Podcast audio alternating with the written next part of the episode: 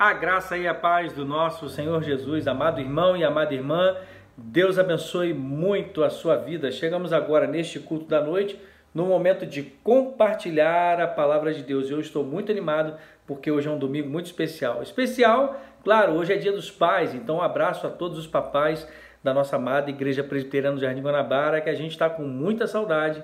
Essa pandemia vai passar e em breve a gente vai estar junto. Quem sabe, né, se no final do ano a gente não vai estar com vocês aí, eu e minha família, para compartilhar com vocês pessoalmente. Queria muito estar aí nesse agosto de Deus, agosto da nossa mocidade, compartilhando pessoalmente. Mas eu quero deixar aqui o beijo para o meu pai, Paulo Lacerda, beijo no coração, paizão, estou com saudade. Também para todos os papais, já falei aí, parabéns para a nossa igreja. E Reverendo Vladimir, beijo no seu coração também, mestre. A gente considera você não só como pastor, mas como pai, é um paizão da nossa igreja aí que cuida de todos nós, não é isso? Mas dito isto, nós estamos muito felizes porque nesse mês de agosto é o aniversário da nossa mocidade, como eu já falei, onde a gente sempre celebra ali carinhosamente chamado de Agosto de Deus. E aí nesse aniversário da, da nossa UMP, da, da juventude da nossa igreja, a gente sempre traz uma temática diferente e nesse agosto de 2020 a gente está trabalhando aí uma série de de mensagens no livro de Ruth, falando justamente sobre a providência, né, a doutrina da providência, o que é a providência divina, baseada no, no livro de Ruth. Então, nós tivemos inclusive um sermão introdutório, fica aí, hashtag fica a dica para você buscar no YouTube da Igreja Presbiteriana do Jardim Guanabara esse esse sermão de abertura. Tem também o primeiro sermão que o reverendo Vladimir falou sobre a providência no nosso sofrimento. O reverendo Gabriel já entrou no capítulo 2, falando sobre a providência em nossa sorte. E aí agora eu vou compartilhar com vocês a providência em nossa bênção, que vai já o segundo trecho para fechar o capítulo 2. Você já pode ir abrindo a sua Bíblia aí, deixar ela preparada. Ruth 2, no versículo 14 até o versículo 23. Mas antes da gente começar essa mensagem, conversar e compartilhar sobre essa série maravilhosa, eu quero orar com você. Feche seus olhos. Deus bendito, Deus amado, nós louvamos o teu nome. Pedimos que a iluminação do teu espírito venha profundamente transformar o nosso coração, aplicando essa mensagem para que a gente possa praticar, transformados assim pelo poder do teu evangelho é o que nós pedimos. Fala a tua igreja, me usa. Pedimos assim em nome de Jesus. Amém. Então, meu querido, minha querida, você deve estar se perguntando: não estou vendo o reverendo Vinícius com a Bíblia na mão. Calma, a gente vai chegar lá e a gente vai falar sobre essa providência em nossa bênção. E que bênção é essa?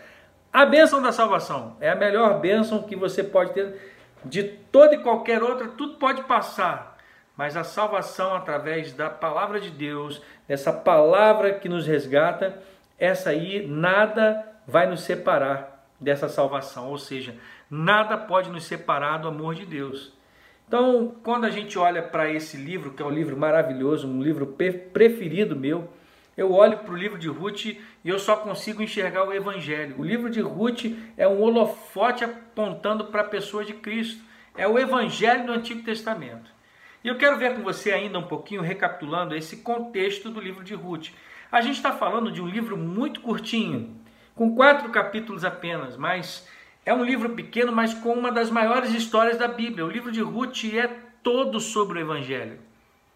Esse livro ele vai apontar para o plano de Deus em resgatar o ser humano.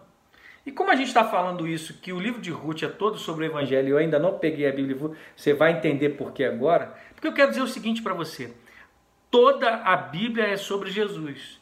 E em Ruth não é diferente.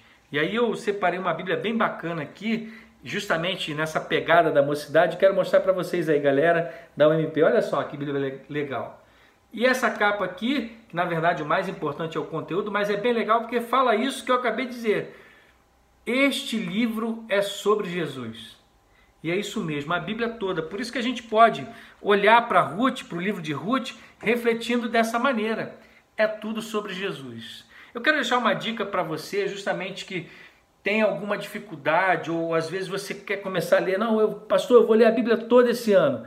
Aí você começa do Antigo Testamento, obviamente, e aí tropeça em algumas dificuldades e tudo mais, os textos dependendo da tradução, são pesados e, e aí você fica ali embaraçado muitas vezes naquele português. Eu quero deixar outra dica: vai para a Nova Almeida atualizada, vai te ajudar bastante.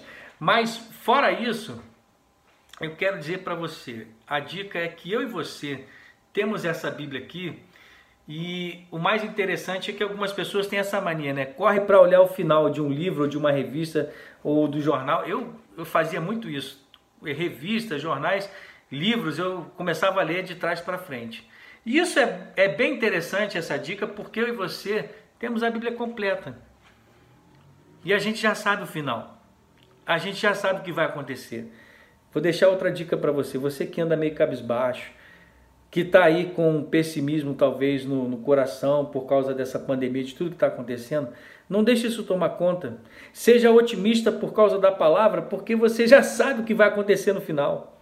Você já sabe quem é o vencedor, quem é o campeão sobre a morte. Você já sabe quem é o nosso resgatador, que é Cristo Jesus. E ah, todas essas coisas podem acontecer, a doença, até mesmo a própria morte, mas é só um fechar dos olhos para abrir na eternidade, porque já sabemos que um dia todos nós ressuscitaremos com Cristo Jesus, que há de vir na sua segunda vida. Então, sabendo disso, quando você olha para a Bíblia toda, entendendo já como é que é o final, a dica é que quando você começa a ler de trás para frente, por assim dizer, o Antigo Testamento ele se torna um holofote para a pessoa e a obra de Cristo. E o seu conteúdo do Antigo Testamento ele se torna mais claro. Quer ver um exemplo? Nós precisamos muito da carta de Hebreus para poder entender o livro de Levítico. A gente não consegue entender os profetas sem ter os evangelhos do lado. E a mensagem de Ruth, ela também não é diferente.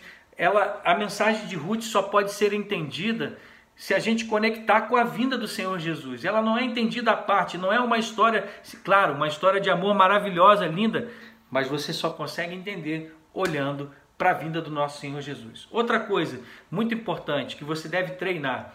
Quando você for pegar um capítulo, um trecho, um salmo, um livro todo, tente traçar um plano mental sobre aquele livro, né? um panorama, na verdade, que vai colaborar para que você possa compreender o propósito do livro. Então você tem que tentar conectar é, quais são os assuntos principais dentro de um texto. Então, por exemplo, essa é uma ferramenta que a própria escrita judaica, né, os autores da Bíblia também do Antigo Testamento, e na verdade a Bíblia como um todo, mas você vai ver isso muito nos escritos de, de, de sabedoria, salmos, provérbios, e o próprio livro de Ruth tem essa ênfase, conforme o autor escreveu, em colocar os temas e os assuntos em voga, dando ênfase para eles. Essa é uma ferramenta que os autores usavam que a gente chama de paralelismo. Ou seja, é praticamente um sanduíche. Você vai ter um primeiro assunto que conecta com o último e você tem dois assuntos centrais. O que dá certinho, porque o livro de Ruth tem quatro capítulos. Então, nesse sistema sanduíche ou no sistema paralelismo, chame como você quiser, eu quero mostrar para você aqui na tela, só um minutinho para a gente caminhar aqui e a gente se ajudar. Então olha comigo aqui, ó. Eu vou ter que voltar na verdade um pouquinho. Isso, a providência em nossa bênção. E aí, a primeira parte do livro de Ruth, esse sanduíche que a gente chamou aí, você vai ver no primeiro capítulo justamente a questão da fome aparecendo. E você vai ver também a viagem, onde a, a família de Noemi e Elimeleque e os seus filhos Malom e Quilion, eles saem numa viagem de Belém para Moabe. Ou seja, eles dão as costas para Jerusalém para tentar uma nova vida em Moabe, que era uma terra estrangeira, inclusive de inimigos, né? Os moabitas, eles não se davam bem com os judeus, de forma que eles foram tentar lá ganhar o pão, ganhar a vida em Moabe. O que, que acontece na terra de Moabe? É uma tragédia e a morte, a morte de Elimeleque, de Malom e de Quilion, e Noemi fica só com as suas noras ali, nessa tragédia e nessa morte elas resolvem fazer uma estrada de volta. E na verdade você já deve conhecer ali o primeiro capítulo em que Noemi vai instar para que as suas noras as deixem e voltem para as suas famílias moabitas.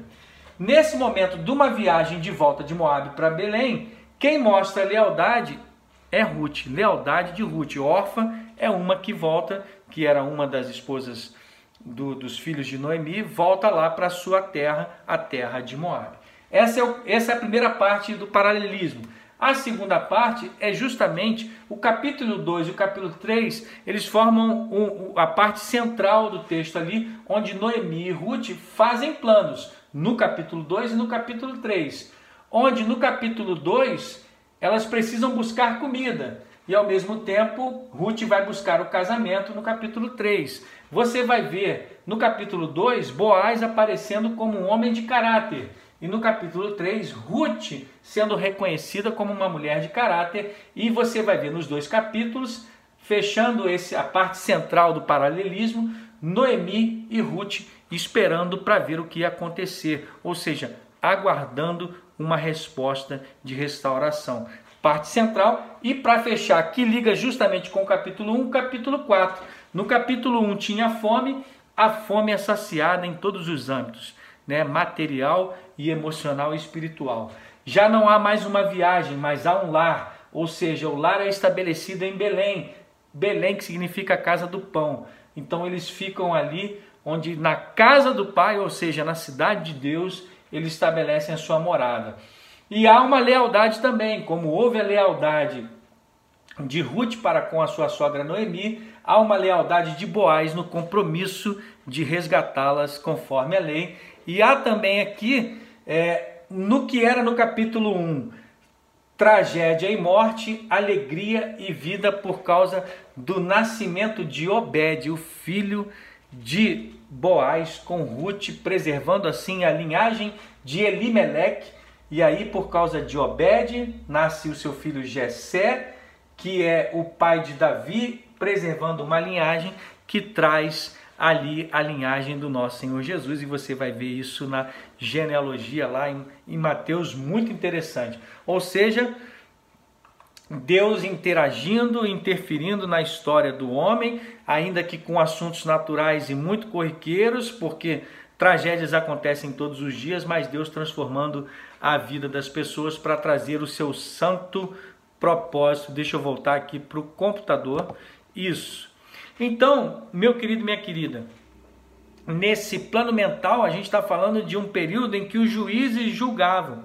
E aí, o resumo da primeira parte do capítulo 2, que o reverendo Gabriel, fica assim: no plano que elas traçaram, e na verdade foi o plano de Ruth para buscar alimento, era o plano de falar: eu preciso de comida, nós precisamos de comida, eu e minha sogra, utilizando ali, vamos dizer, o plano social de Israel que era a lei do levirato, onde os marginalizados precisavam buscar ali é, os, os alimentos que durante a cega, durante a colheita, naquela rebuscagem, é, é, elas iam catando o que caía pela beira do caminho, que era muito pouco.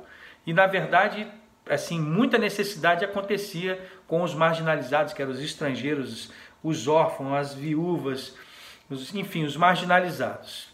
Vimos também na primeira parte com o reverendo Gabriel a questão da casualidade, onde Deus interage com os seus propósitos, como eu falei, propósitos abençoadores, propósitos eternos, inclusive, interagindo nas decisões humanas, ainda que estas sejam sem intenções, como foi o caso de Ruth. Ruth ela escolhe o campo de um resgatador parente próximo, que era Boaz, sem prever isso, ela não planejou. E aí eu ainda estou nessa parte de recapitulação e a gente já vai entrar no texto. Só que eu quero entrar no texto com vocês, como a gente separou aqui, versículo por versículo, para aí sim a gente fechar a mensagem. Mas voltando ainda o plano, a casualidade, e o, Gabriel, o reverendo Gabriel falou de Boaz como um tipo de Cristo. Isso é extremamente verdadeiro. Por quê?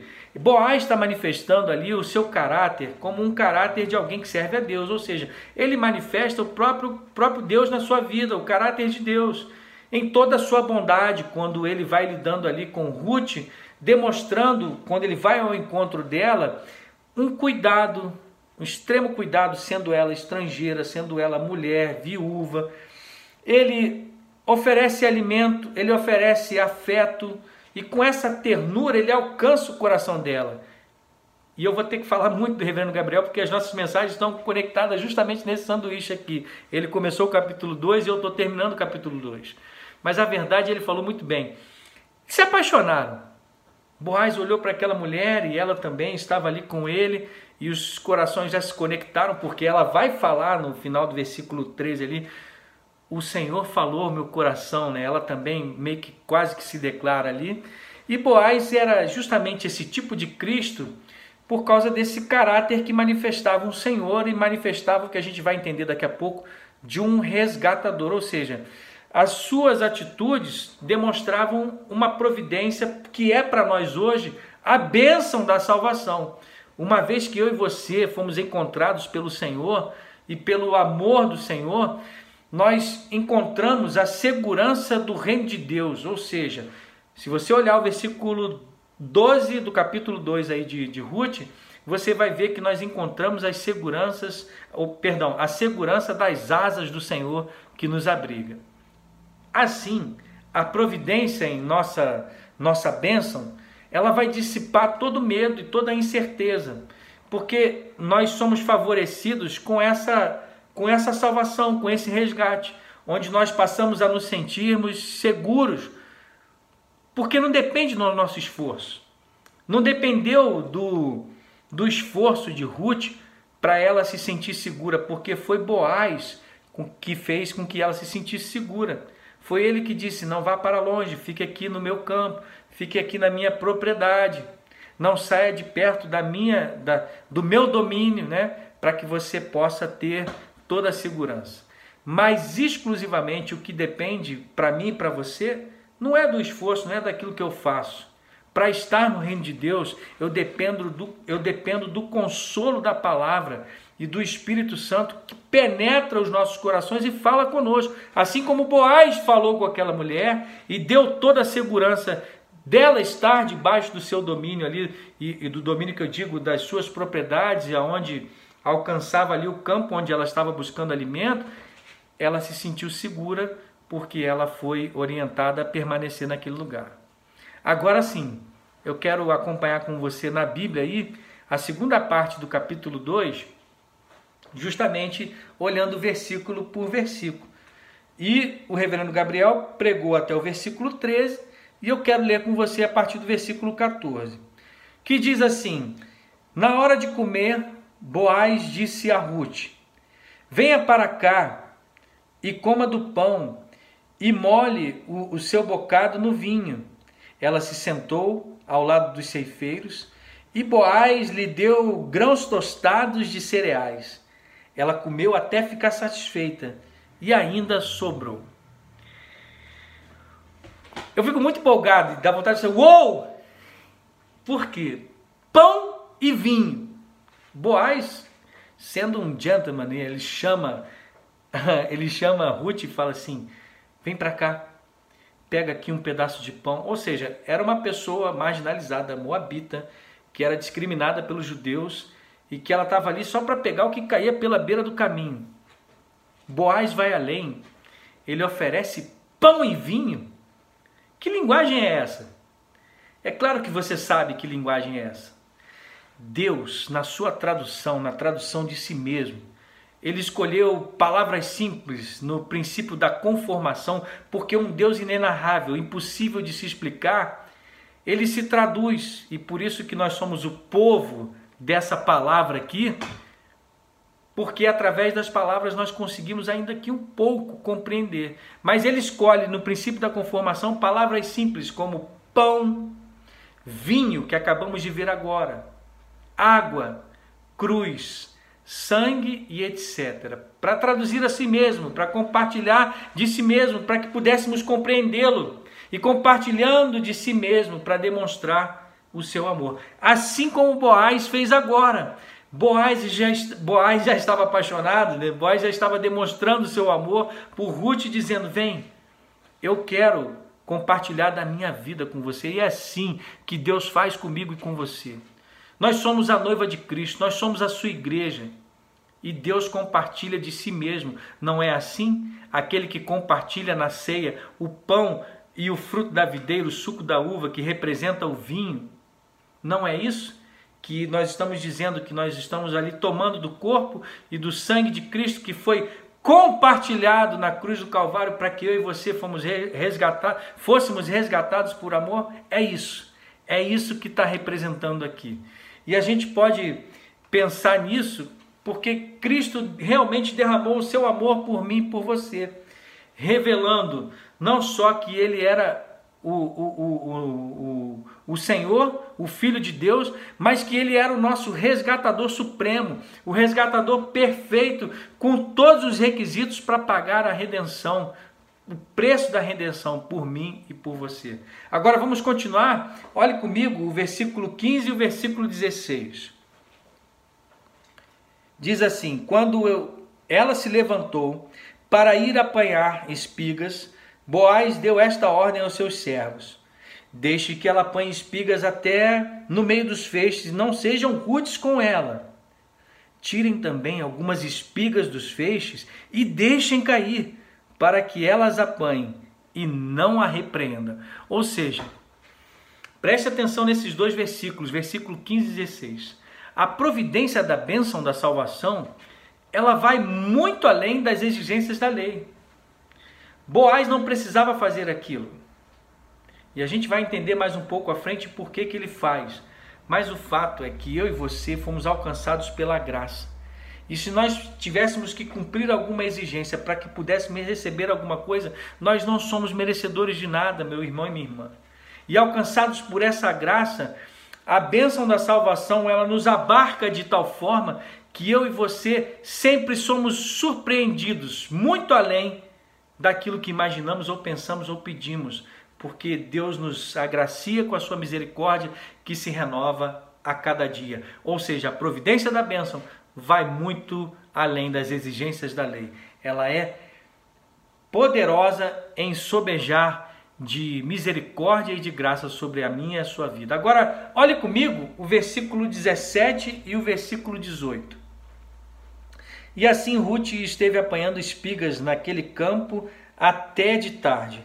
Depois debulhou o que havia apanhado, e foi quase 20 litros de cevada. Ela pegou o cereal e voltou para a cidade. E a sogra viu quanto de cereal ela havia conseguido apanhar.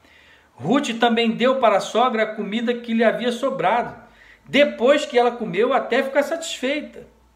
Ou seja, quando eu olho para esse versículo 17 e o versículo 18, eu penso o seguinte: a providência da bênção, ou seja, a providência dessa bênção da salvação, ela é generosa mais do que nós podemos imaginar, mais do que pedimos ou pensamos por quê? Não só pelas coisas materiais, mas porque a bênção da salvação, ela traz segurança, conforto, satisfação e alegria. Veja, porque quando a gente caminhar para o próximo versículo aqui, e é o versículo 19, você vai ver a pergunta de Noemi. Então Noemi perguntou, versículo 19: Onde você foi colher hoje? Onde trabalhou? E aí vem a alegria. Bendito seja aquele que acolheu você com tanta generosidade. Ou seja, meu irmão, minha irmã, nosso Deus é um Deus generoso. E nós não merecíamos o que ele nos deu. Misericórdia é quando Deus não nos dá o que merecemos. E graça é quando Deus nos dá aquilo que não merecíamos, porque Deus é um Deus generoso. E é isso que Noemi está enxergando. Quanta generosidade isso representa para mim e para você. As bênçãos espirituais que nós não conseguimos nem mensurar, nem enxergar de tanto que Deus nos protege, nos dá conforto e segurança por causa do seu amor. E eu estou dizendo conforto e segurança para a eternidade. Porque independente do sofrimento que você tem agora, saiba que Deus está contigo na tristeza, nos montes, nos vales, na bonança ou na tempestade. Deus é a tua rocha que te dá conforto, segurança e alegria, porque a alegria do Senhor é a nossa força. E aí a gente caminha para o versículo 20, olha comigo aí. Versículo 20. Então Noemi disse à sua nora que ele, perdão, versículo 19 ainda continua: Bendito seja aquele que acolheu você com tanta generosidade, foi o que eu acabei de ler. E aí Ruth contou à sua sogra onde havia trabalhado e acrescentou: Ruth revela: O nome do homem com quem trabalhei hoje é Boaz. Então, versículo 20, agora sim. Noemi disse à sua nora: que ele seja abençoado pelo Senhor Deus, que não deixou de ser bondoso nem para com os vivos, nem para com os mortos. E Noemi acrescentou: Esse homem é nosso parente chegado e um dos nossos resgatadores. Nós chegamos aqui no versículo 20, versículo crucial, ou seja, a providência da bênção, da salvação, ela aponta para o resgatador. Esta é a suposta posição de Boaz que é apresentada para por Noemi aqui a Ruth dizendo, olha, é, ele é um dos nossos resgatadores, porque deveria ser o parente. É, entre os parentes, o parente mais próximo deveria ser aquele que resgataria pela lei do levirato, fazendo ali, conforme Levítico 19, dando sequência à linhagem do falecido àquela viúva, ou seja, ele deveria fazer com que ali, através é, de, um, de um novo casamento, gerar um filho naquela mulher que ficou viúva. E ainda prover todo o sustento e resgatar as suas posses e cuidar da viúva. Enfim, nessa lei do é, levirato, Boaz é indicado como um deles, ou seja, Noemi está falando aqui no versículo 20 do capítulo 2 essa responsabilidade. E aí Ruth, ela vai até Boaz, e você vai ver isso nas próximas pregações, para tratar desse assunto para que isso se cumprisse. Ou seja, daqui para frente é uma série de eventos onde as portas vão se abrindo para que Boaz pudesse cumprir a sua posição como parente redentor, aquele que haveria de redimir essas mulheres viúvas e extremamente necessitadas. O que, que a gente destaca na posição de Boaz como esse resgatador que é identificado agora aqui no versículo 20? Tem uma palavrinha aí que aparece que é o Hesed, onde Boaz agiu com misericórdia. Essa palavra hebraica Hesed que aparece aí, ela é uma bondade amorosa compassiva, ou seja, é plena, é repleta de significado, porque Nessa misericórdia que Boaz vai apresentar daqui para frente, a gente e eu estou ansioso para ver as mensagens dos próximos pregadores, porque Boaz vai assumir essa tarefa de se tornar um resgatador, ou seja, a providência aponta para o resgatador. Deus providencia a nossa salvação. E ele é apontado pela nossa adoração, ele é apontado pelo lenho perene divino que é a cruz do Calvário de que Ele é o nosso resgatador. Assim a gente olha para essa posição do livro de Ruth e ela é uma posição muito interessante, né, dessa história que conta. Mas eu queria deixar uma curiosidade para você também, que se você puder pegar, nós temos aqui na Sociedade Bíblica do Brasil a Bíblia Hebraica.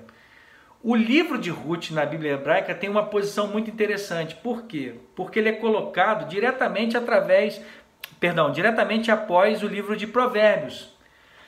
Como o livro de Provérbios ilustra a sabedoria de um homem justo e conclui com o capítulo 31 a descrição de uma mulher virtuosa, a gente percebe que, ironicamente, Boaz é essa sabedoria personificada, ou seja, Boaz é um homem sábio e age com respeito e dignidade. E mesmo numa situação assim que a gente vai ver mais à frente um pouquinho, até tentadora, que ele poderia ter tipo um outro tipo de relacionamento com Ruth, de, de, de se aproveitar dela, inclusive.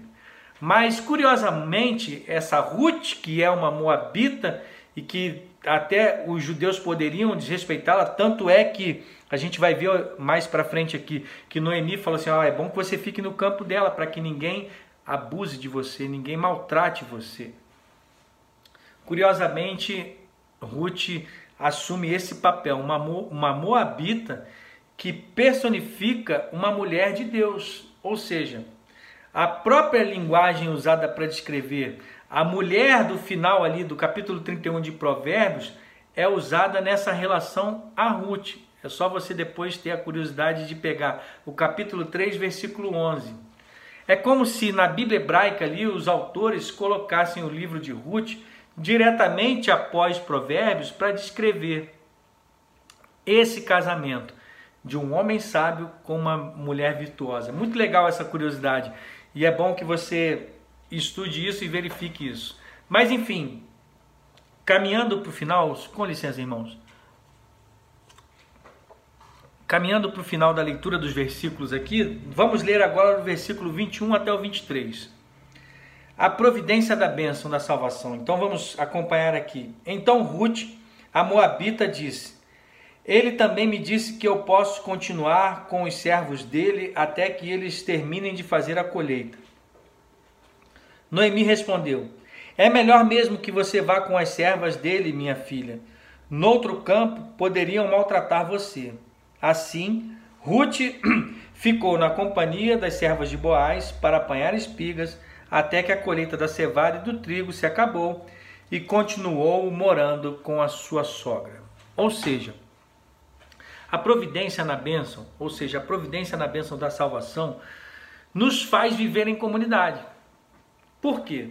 Porque Ruth ela pôde trabalhar naquele lugar ali em segurança, junto aos outros trabalhadores da seara ela pôde trabalhar com as servas, ou seja, ela construiu um, um lugar de amizades, de novas amizades, de pessoas que certamente trabalhavam para Boaz, um cara que era um queridão, e aquelas pessoas imitavam certamente é, o caráter do seu patrão, então ela criou um relacionamento com pessoas que a tratavam bem, ou seja, a providência da bênção da salvação nos faz viver em comunidade assim como ela passou a viver. Nós passamos a trabalhar, eu e você, com pessoas. E como eu vivo isso nesses dias de missão pela sociedade bíblica? Nós conhecemos pessoas que lutam pela mesma causa, a causa do reino de Deus, a causa do reino do nosso resgatador, o Senhor Jesus, e passamos a servir juntos e é isso que nós estamos fazendo aqui agora. Estou com muita saudade de estar com meus amigos pastores aí do Rio, do Rio de Janeiro, dessa equipe pastoral maravilhosa. Mas nós servimos ao mesmo dono, o dono da colheita, dessa colheita que ele providencia para ele mesmo e que através dessa colheita eu e você somos abençoados. Somos igreja e estamos aí ansiosos para nos reunirmos de novo, porque Deus permitiu que nós nos reuníssemos debaixo das suas asas. O dono da colheita nos reuniu no seu campo, no seu reino, na sua cidade. Assim, Jesus, eu quero dizer para a gente caminhar para o final, que quando Jesus contava as suas parábolas, certamente ele tinha toda a sua experiência e vivência como ser humano para elaborar as melhores e maiores histórias que são as parábolas de ensinamento a respeito do reino de Deus. Como ser humano, em sua mente, nessa vivência, ele trazia uma bagagem muito completa. Mas eu quero trazer uma curiosidade para você e para mim, na verdade, que eu fiquei imaginando. Não só isso, não só a sua bagagem de vivência, mas certamente Jesus conhecia as histórias contadas de geração em geração da bagagem da sua própria família. Ou seja, Jesus deve ter ouvido falar. Jesus conhecia, na verdade, a própria Bíblia, que era o próprio livro de Ruth. E ele tinha esse conhecimento de que era a sua linhagem, era a sua família, a história do seu tataravô longe lá, Boaz, a história da sua família.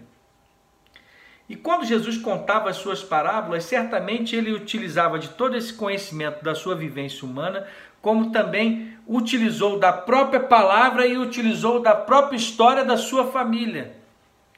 E eu quero, por que, que eu estou dizendo isso? Porque isso veio muito claro para mim quando eu comecei a estudar essa parte. Porque tanto o livro de Ruth é apaixonante, como a parábola que eu me emociono, a parábola minha que é preferida é a parábola do filho pródigo, a parábola do Deus pródigo, né? Pródigo em amor que tem esses dois filhos, mas especificamente na parte do filho mais novo, isso me emociona muito. Porque eu comecei a pensar e a comparar alguns detalhes da história de Ruth e Noemi com a história do filho mais novo. E eu quero compartilhar isso com vocês para a gente encerrar. Pensem na história de Ruth e Noemi no seu início ali e pensem também na parábola do filho pródigo, na parte do filho mais novo. Porque um dia Noemi deixou a terra do pai, ou seja, deixou a terra de Deus, deixou de servir a Deus de uma maneira presente junto com o povo, ela pode ter servido a Deus em terra estrangeira, mas será que houve uma consulta? Será que é, ela não podia ter ficado lá, Elimeleque assumindo o papel? Não, preferimos ficar aqui. Tudo com Deus, mesmo faltando pão ou indo buscar o pão e longe da comunhão de Deus. Entendem? Então, Noemi deixou um dia a terra do pai, assim como o filho mais novo um dia deixou a casa do pai. Uma outra comparação é que quando elas dizem precisamos de comida, quando Ruth diz isso, eu vou até o campo para poder colher alguma coisa. O filho mais novo, quando estava tentando disputar as bolotas dos porcos, ele diz: Eu também preciso de comida. Na casa do meu pai, os empregados têm pão com fartura e eu aqui morro de fome. Comparem isso.